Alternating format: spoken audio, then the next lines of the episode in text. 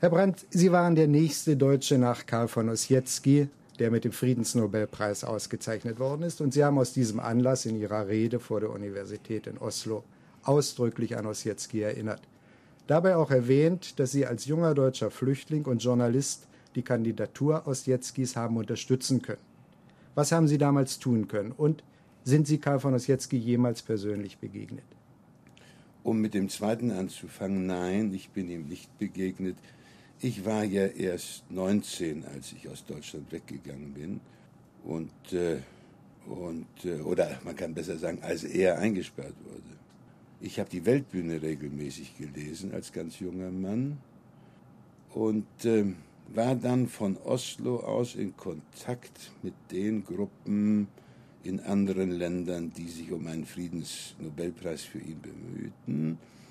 Ich habe Parlamentarier in einer Reihe von anderen Ländern, vor allen Dingen in den skandinavischen Ländern selbst, dazu gebracht, dass sie Anträge gestellt haben an das äh, Nobelkomitee des Sturting und äh, habe auch ein bisschen das äh, Komitee selbst beobachtet. Direkt einmischen kann man sich da nicht, aber man konnte schon sich eine Meinung bilden, wer wohl was für richtig halten würde. Als er den Preis für 1935, 36 bekommen hat, war ich dann gar nicht mehr in Oslo, sondern da war ich illegal in Berlin. Aber ich habe mich sehr gefreut. Wie haben Sie damals die Verleihung des Preises an Ossietzky empfunden? Als eine Demonstration vornehmlich gegen das Naziregime in Deutschland? Oder als eine Demonstration für den Menschen, den die Nazis seit der Reichstagsbrandnacht gefangen hielten? Oder als eine Würdigung der engagierten persönlichen Friedensarbeit von Ossietzky? Es war wohl alles drei mit drin, aber das, äh, was damals, sage ich ganz offen, was damals bei mir im Mittelpunkt des Interesses stand, war, dass äh, eine Institution wie das Nobelfriedenskomitee äh, äh, eine etwas Demonstratives machte gegen die Nazi-Herrschaft und für das andere Deutschland, nicht nur für die, die eingesperrt waren, sondern für das gesittete Deutschland, für das äh, äh, Ossietzky einstand.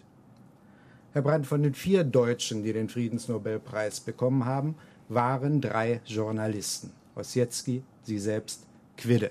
Nur einer, Stresemann, war es nicht. Ist das ein reiner Zufall oder könnte man darüber nachdenken, ob darin tiefere Bedeutung steckt? Also man müsste wohl, um das richtig beurteilen zu können, die Friedensnobelpreisträger aus anderen Ländern mit hereinnehmen. Ich glaube, es ist eher ein Zufall, dass es bei uns Deutschen in den drei Fällen, die Sie, die Sie erwähnen, Leute waren, die journalistisch tätig gewesen sind. Wie gesagt, wenn man die internationale Liste sich anguckt, gibt es eine solche Schlagseite, wenn es denn eine sein sollte, nicht. Karl von Ossietzky hat als Herausgeber der Weltbühne in der Weimarer Zeit einmal Staatsgeheimnisse offengelegt, berichtet über geheime Aufrüstung der Reichswehr. Er ist dafür in der Weimarer Republik verurteilt worden. Er hat sich dem Strafantritt auch nicht durch die Flucht entzogen, was denkbar gewesen wäre ist seine Haltung im Nachhinein, auch in Würdigung der Weimarer Republik, zu rechtfertigen? Kann sie auch Vorbild in unserer Zeit sein? Man muss wohl davon ausgehen, dass äh, Ossietzkis Haltung damals eine gegen eine militaristische Tradition war, die den Ersten Weltkrieg in gewisser Hinsicht überlebt hatte. Ich glaube nicht, dass man daraus einfach lernen kann, obwohl ich gerne sagen will, die Bundesrepublik Deutschland hat auf Atomwaffen verzichtet. Zunächst hat man sie verzichten lassen, dann hat sie selbst verzichtet. Wenn heute gegen eine solche Selbstverpflichtung und zugleich internationales Recht jemandem bekannt würde, dass gleichwohl geheim Nuklearwaffen hergestellt würden in der Bundesrepublik, hielt ich es für richtig, dies offenzulegen. Karl von Ossietzky hat sich selbst einen militanten Pazifisten genannt. Und er ist zu dieser Haltung durch das Erleben des Ersten Weltkrieges gekommen. Er selbst hat nur die Kraft des gesprochenen und geschriebenen Wortes gegen den Krieg eingesetzt. Dennoch berufen sich manchmal Leute auf ihn, die ihrerseits zur tätlichen Gewalt greifen. Ernesto Kardinal beispielsweise, Träger des Friedens Friedenspreises des deutschen Buchhandels, hat leidenschaftlich den gerechten Krieg gegen die Diktatur Somosas gepredigt. Sehen Sie darin einen Widerspruch oder eine Rechtfertigung, notfalls zur tätlichen Gewalt zu greifen? Wenn wir einen Augenblick bei Ossietzky selbst bleiben, er war, wie Sie zu Recht sagen, für äh, eine friedlich, militant, aber friedliche, friedlich-pazifistische Haltung. Aber er wäre nicht dagegen gewesen, dass man äh, auch andere als friedliche Mittel benutzt hätte, um Hitler daran zu hindern, die Macht zu übernehmen. Wenn man nachschaut in der Weltbühne, wird man finden, wie sehr er es bedauert hat, dass äh, die Arbeiterschaft, aber auch die äh, Professoren und andere sich nicht zu kraftvollem Widerstand haben zusammenfinden können. Also man muss da, glaube ich, das auseinanderhalten. Er wäre nicht dagegen gewesen, dass man einen äh, auch anders als nur deklaratorischen Widerstand gegen die Machtübernahme derer geleistet hätte, die das Volk in den Untergang führen sollten.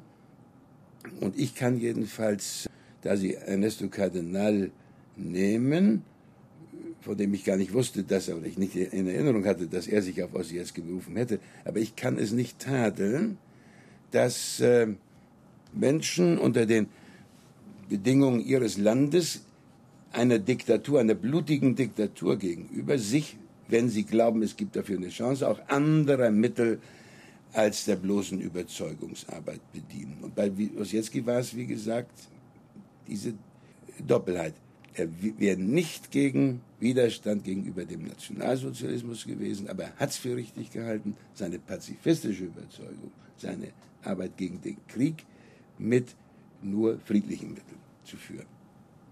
Herr Brandt, schon in der Weimarer Zeit haben konservative Kräfte Ossietzky in die linke Ecke gestellt. Das verstärkte sich mit den Nazis, die ihn als Kommunisten abqualifizierten und schließlich in den Tod trieben. Wie können wir heute Ossietzky sehen als ein Beispiel für die Friedensbewegung in Deutschland? Wohin können wir ihn zuordnen? Er würde sich dagegen wehren, sich einfach zuordnen zu lassen. Er war eben doch sehr stark ein Individualist. Er war nicht der Mann einer Partei. Er hat zwar gehofft, die linken Kräfte würden zusammenfinden, und zwar nicht nur die damaligen Arbeiterparteien, sondern darüber hinaus die, die, die bürgerliche, demokratische Linke. Man kann ihn, gerade auf heute bezogen, damals schon nicht, aber auf heute bezogen, nicht einer Partei oder Bewegung zuordnen. Er war ein Erbe der Aufklärung, der 48er Tradition des vorigen Jahrhunderts, ein aktiver Demokrat, mit erheblichen Sympathien für das auch, was sich links von ihm abspielte. Und insofern bleibt er interessant. Interessant sind nämlich gerade die, die man nicht einfach nur in irgendeine Schachtel reintun kann, um ein Etikett draufzukleben. Das war mit ihm komplizierter.